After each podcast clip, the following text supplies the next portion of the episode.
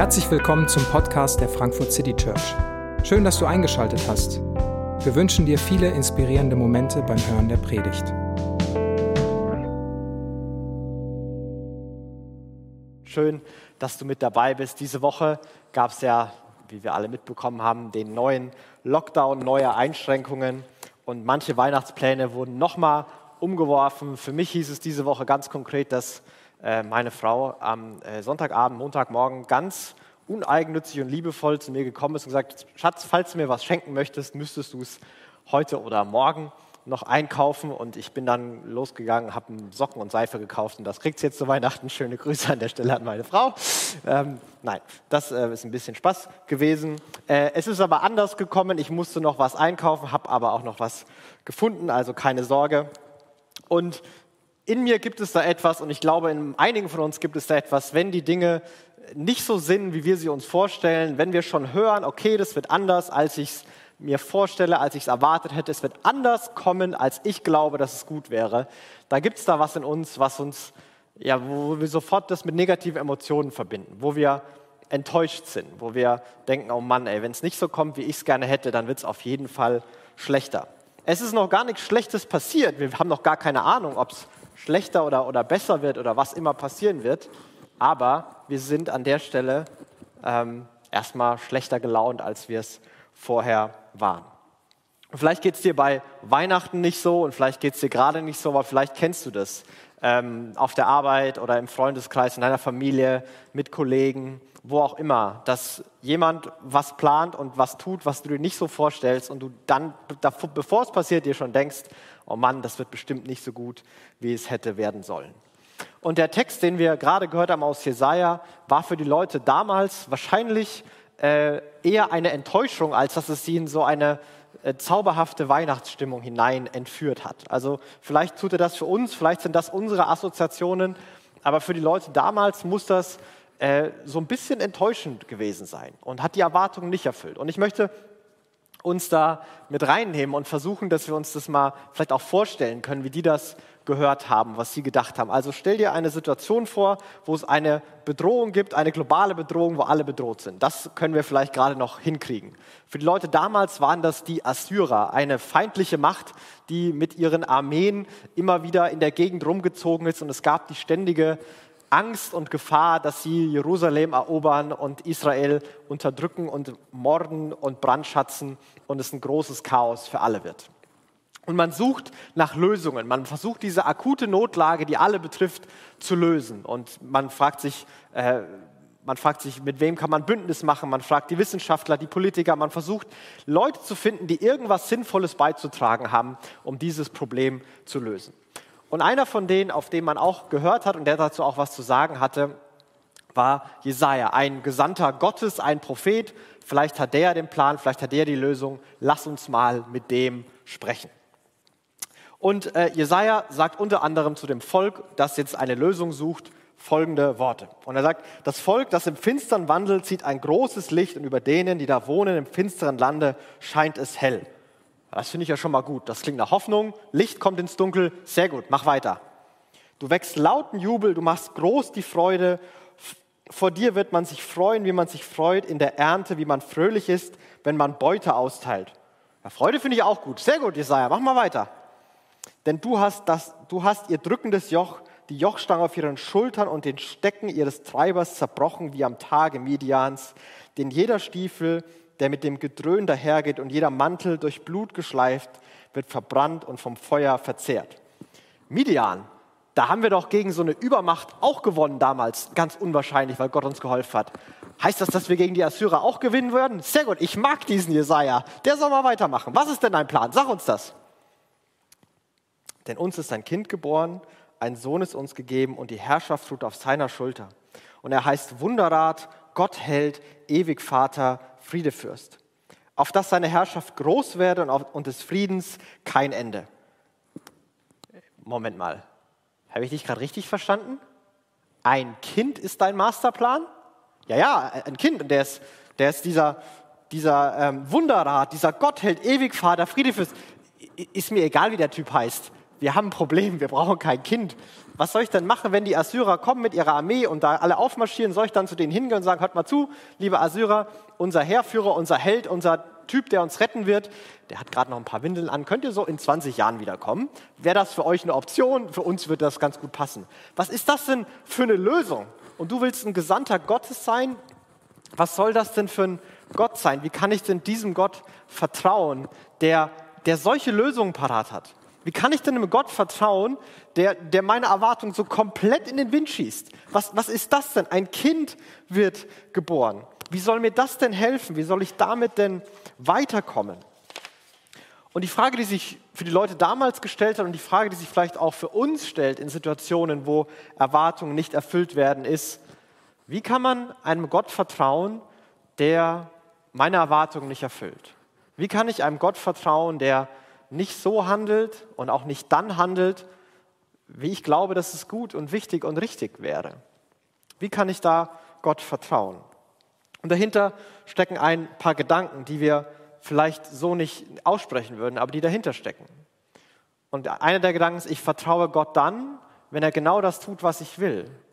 Oder anders gesagt, ich vertraue Gott, wenn ich Gott kontrollieren kann. Und den Gott, den wir mit solchen Sätzen suchen, den Gott, den wir mit solchen Sätzen haben wollen, ist vielleicht viel näher an diesem Genie aus Aladdin, wo man irgendwo mal an der Lampe reiben muss und dann kommt das mächtigste Wesen heraus und dann sagt man, wie die Lösung aussieht, was er zu tun hat und dann äh, passiert das. Und wir suchen so einen Gott, diesen mächtigen Erfüllungsgehilfen für unsere Erwartungen. Aber so ist Gott nicht und so wird Gott nie sein. Und jeder, der dir verspricht, dass Gott so ist, der lügt dich an. Gott ist nicht ein Genie in einer Flasche. Genauso wenig ähm, ist Gott aber auch eine, eine idealisierte, allmächtige Version von uns, der so denkt wie wir, der so handelt wie wir, der die Welt so sieht wie wir, der, der die offensichtlichen Lösungen, die wir auch sehen, dass er die auch sieht. Aber im Gegensatz zu uns hat Gott nämlich die Möglichkeiten und die Fähigkeiten, diese Lösungen auch umzusetzen und es durchzuziehen. Er hat die Kraft, die Macht, das Potenzial, es zu tun. Aber Gott ist keine idealisierte Version von uns was wäre das denn für ein Gott, der, der genau wie wir wäre? Der, der, der einfach nur wir in gut oder wir in vollkommen. Gott ist anders. Gott ist ganz anders als wir. Und wenn wir diese Frage uns stellen, wie kann ich einem Gott vertrauen, der alle Erwartungen erfüllt, dann, dann, dann bringt sie uns auf einen Weg und dann verdammt sie uns auf einen Weg, der uns Gott verpassen lässt. Denn Gott ist weder dieser Genie, noch ist Gott eine idealisierte Version von uns. Und ich glaube auch, dass diese Frage gar nicht so notwendig ist, wie wir bei Gott manchmal glauben. Wenn ich an meine an, an die Menschen denke, denen ich blind vertrauen kann. Und ich habe das Glück, dass es da ein paar gibt in meinem Leben, denen ich wirklich blind vertrauen kann. Und ich hoffe, dass du die auch hast. Ob das äh, Partner, Eltern, Geschwister, bester Freund, beste Freundin, wer auch immer in deinem Leben ist. Warum vertraust du denen? Weil sie immer genau das tun, was du möchtest und sie alle deine Erwartungen erfüllen und du sie kontrollieren kannst oder weil sie eigentlich eine idealisierte Version von dir sind? Nein, die sind alles davon nicht. Meine Freunde sind alles davon nicht. Die Menschen, die ich vertraue, sind alles davon nicht. Aber ich vertraue ihnen, weil ich erlebt habe über mehrere Situationen, über mehrere Wochen, Monate und Jahre, dass sie vertrauenswürdig sind. Sie haben ihren Charakter unter Beweis gestellt. Sie haben mir gezeigt, dass sie vertrauenswürdig sind. Und der, die Begründung dafür ist, dass sie sind, wer sie sind. Und deshalb sind diese Namen des Kindes so wichtig und von so großer Bedeutung. Wir suchen heute Namen danach aus, was wir schön finden, was gut klingt. Aber Namen damals, die Vorstellung war, ein Name sagt dir, wer die Person ist. Bei diesen Namen geht es um den Charakter des, dieses Kindes. Wer ist dieses Kind? Und dieses Kind ist ein wunderbarer Ratgeber, ein Gottheld, ein ewiger Vater, Friedefürst. Aber wer genau ist denn dieses Kind jetzt?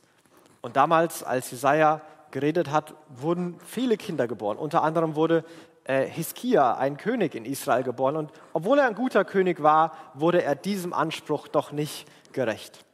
Und irgendwann sind die Worte Jesajas verhallt und verschwunden. Und man hat gehofft und irgendwann hat man nicht mehr gehofft. Man hat gewartet und irgendwann hat man nicht mehr gewartet. Viele Kinder wurden geboren und keins davon wurde dem gerecht. Aber ungefähr 730, 700 Jahre nachdem Jesaja das gesagt hat, nachdem Gott dieses Versprechen, dass da dieses Kind kommen wird, durch Jesaja gegeben hat, wird ein Kind geboren. Heißt Jesus, wird in Bethlehem in einem Stall geboren. Und dieses Kind wird diesen Namen gerecht. Auch wenn Menschen die, Versprechen Gottes vergessen hatten. Gott vergisst seine Versprechen nie. Und Gott hält seine Versprechen. Und so kommt Jesus in diese Welt hinein. Klein, unerwartet. Und dieses Kleine, unerwartet kann der Grund sein, warum wir es manchmal übersehen, warum wir es verpassen, warum wir das schöne, herrliche an Weihnachten und an Jesus verpassen, weil es so unerwartet ist. Aber diese Namen, die dieses Kind da hat, was, wer Jesus ist, die können uns diese Herrlichkeit aufschlüsseln und vielleicht etwas zeigen. Jesus ist ein wunderbarer Ratgeber. Immer dann, wenn wir uns fragen, was soll ich tun, wie, was soll ich richtig machen, wie komme ich ans Ziel, wie gehe ich mit all den Erwartungen um, wie verhalte ich mich in der Spannung, dann suchen wir jemanden, der uns einen Rat geben kann, dem wir die Frage stellen können, der praktische Tipps hat, die funktionieren und die tragfähig sind. Und Jesus gibt uns Rat mit aller göttlichen Weisheit. Aber er belehrt uns nicht von oben herab, sondern er kommt auf diese Welt und begegnet uns auf Augenhöhe. Und er ist nicht nur Gott, der alles weiß, sondern er ist Mensch, der all das erlebt hat, was wir auch erlebt haben. Der, der mitten diese Realität genauso erfahren und durchlebt hat wie wir. Er versteht uns. Er versteht uns wirklich. Was für ein Gott, der all das erfahren hat, was wir auch erfahren haben. Und er versteht uns und kann uns Ratschlag geben aus seiner Erfahrung, aber hat gleichzeitig diese himmlisch-göttliche Perspektive. Und Jesus ist unser wunderbarer Ratgeber. Er ist ein heldenhafter Gott. Jesus kommt in diese Welt und er konfrontiert die Probleme direkt.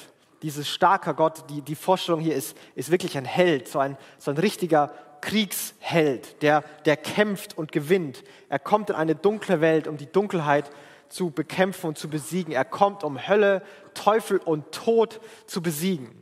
Auch das tut er unerwartet. Er tut es an einem Kreuz, in dem er selbst stirbt und sein Leben gibt. Aber er steht wieder auf und er besiegt die Dunkelheit. Er, es ist sein Weg, Dunkelheit in unserem Leben zu vertreiben, indem er stirbt und aufersteht. Und er kommt mitten in unser Leben rein. Er läuft nicht vor unserem Problem weg. Er läuft nicht vor unseren Ängsten weg. Er läuft nicht vor unserer Vergangenheit weg, auch nicht vor unserer Gegenwart, vor unseren Schuldgefühlen, vor dem Wissen, nicht gut genug zu sein. Vor, vor all dem läuft er nicht weg, sondern er begegnet es, er konfrontiert es, er spricht seine Wahrheit und seine Liebe da rein. Und er kämpft nicht gegen uns, sondern er kämpft für uns und an unserer Seite. Jesus ist unser heldenhafter Gott. Jesus ist ein ewiger Vater. Und der, der, Titel Vater wurde damals nicht nur für den biologischen Vater verwendet, sondern manchmal wurde ein König ein Vater der Nation genannt. Und die, die Verantwortung und die Aufgabe, die mit Vater verbunden wurde, waren vor allem zwei. Und das war beschützen und versorgen. Und Jesus ist dieser unbegrenzte Beschützer, ewige, nie endende Versorger. Er beschützt uns. Er beschützt uns vor allen unsichtbaren und sichtbaren Gefahren. Er beschützt uns, unsere Seelen, unser, unsere Gedanken, unsere Emotionen. Er geht uns nach. Er, fra er fragt uns nach. Wenn wir uns verzettelt und, und verheddert haben, dann, dann kommt er und, und kommt da rein ins Chaos. Und im Gegensatz zu irdischen Vätern weiß er immer, wann, wann es richtig ist, was notwendig ist.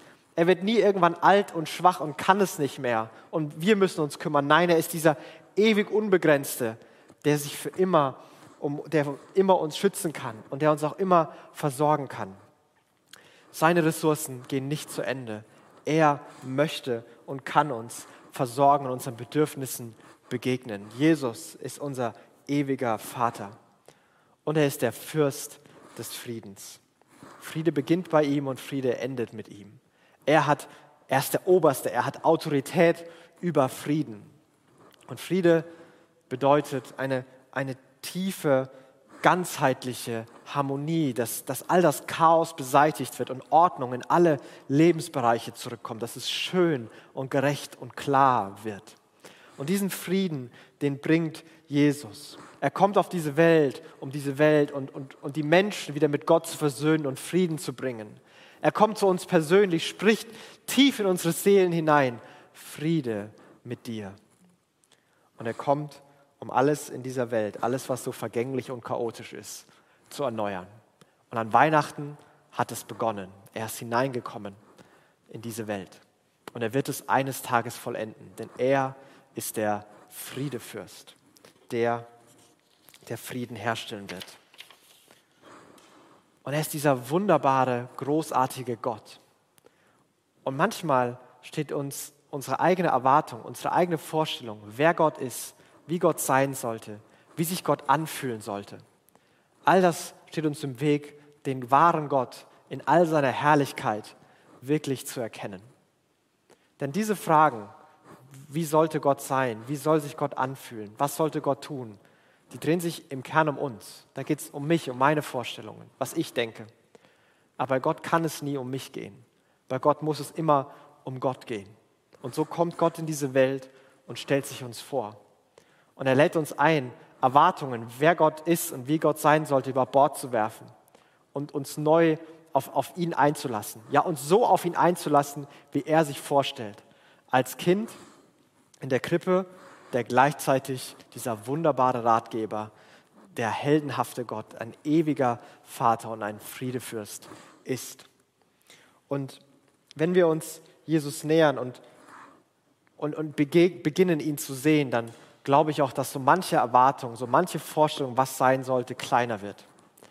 Und ja, es gibt Dinge, die, die, die verstehe ich nicht. Ich weiß nicht, warum Gott die nicht tut. Und es gibt Dinge, die hätte ich gerne anders die gibt es und die wird es wahrscheinlich immer geben. Aber wenn ich mir betrachte, wer dieser Jesus ist, dann beginnen die kleiner zu werden. Dann beginnen die nicht mehr so präsent zu werden. Dann beginne ich über Jesus zu staunen, ihn zu bewundern. Was für ein Gott, der da auf die Welt gekommen ist. Was für ein Gott ist dieser Jesus. Und wenn mich jemand fragt und vielleicht wenn dich jemand fragt, dann wäre es mein Wunsch, wenn jemand sagt, hey, bei all dem, was du in der Welt siehst, bei all dem, was gerade in deinem Leben los ist, glaubst du da an Gott? Kannst du da Gott gerade vertrauen? Und dann wünsche ich mir, dass wir den, den Blick auf, auf Jesus richten, im kurzen Gedanken uns vorstellen, wer er ist, dass er unser wunderbarer Ratgeber, ein heldenhafter Gott, ewiger Vater und Friedefürst ist. Und wir sagen können, ja, ja, ich kann Gott vertrauen. Ja, ich kann auch in diesen Zeiten Gott vertrauen. Und das ist was ganz Besonderes und was wirklich Wertvolles. Und deswegen wollen wir diesen Jesus in den Mittelpunkt stellen.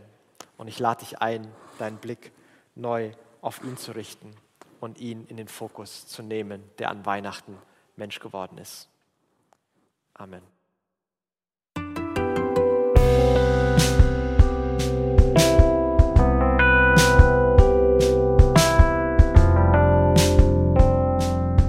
Wir hoffen, die Predigt hat dich inspiriert.